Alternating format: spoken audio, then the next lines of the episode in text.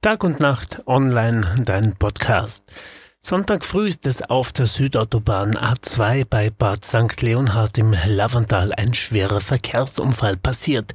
Ein PKW fuhr einem LKW ungebremst auf, zwei Personen wurden eingeklemmt.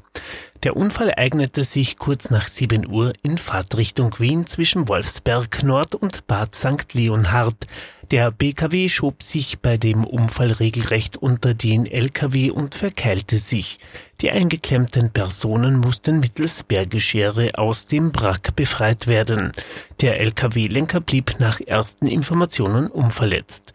Die Einsatzkräfte sind nach wie vor vor Ort, auch der Hubschrauber soll im Einsatz sein.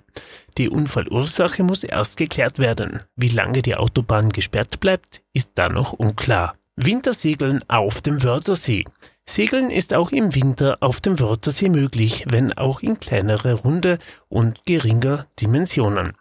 Mit ferngesteuerten Modellbooten wird trainiert und auch die eine oder andere Regatta gefahren.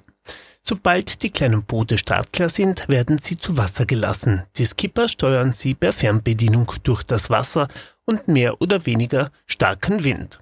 So retten sich die Segler über den Winter, sagt Rudolf Köller, der Präsident des Kärntner Segelverbandes. Wir haben bei uns im Winter üblicherweise keine Segelsaison.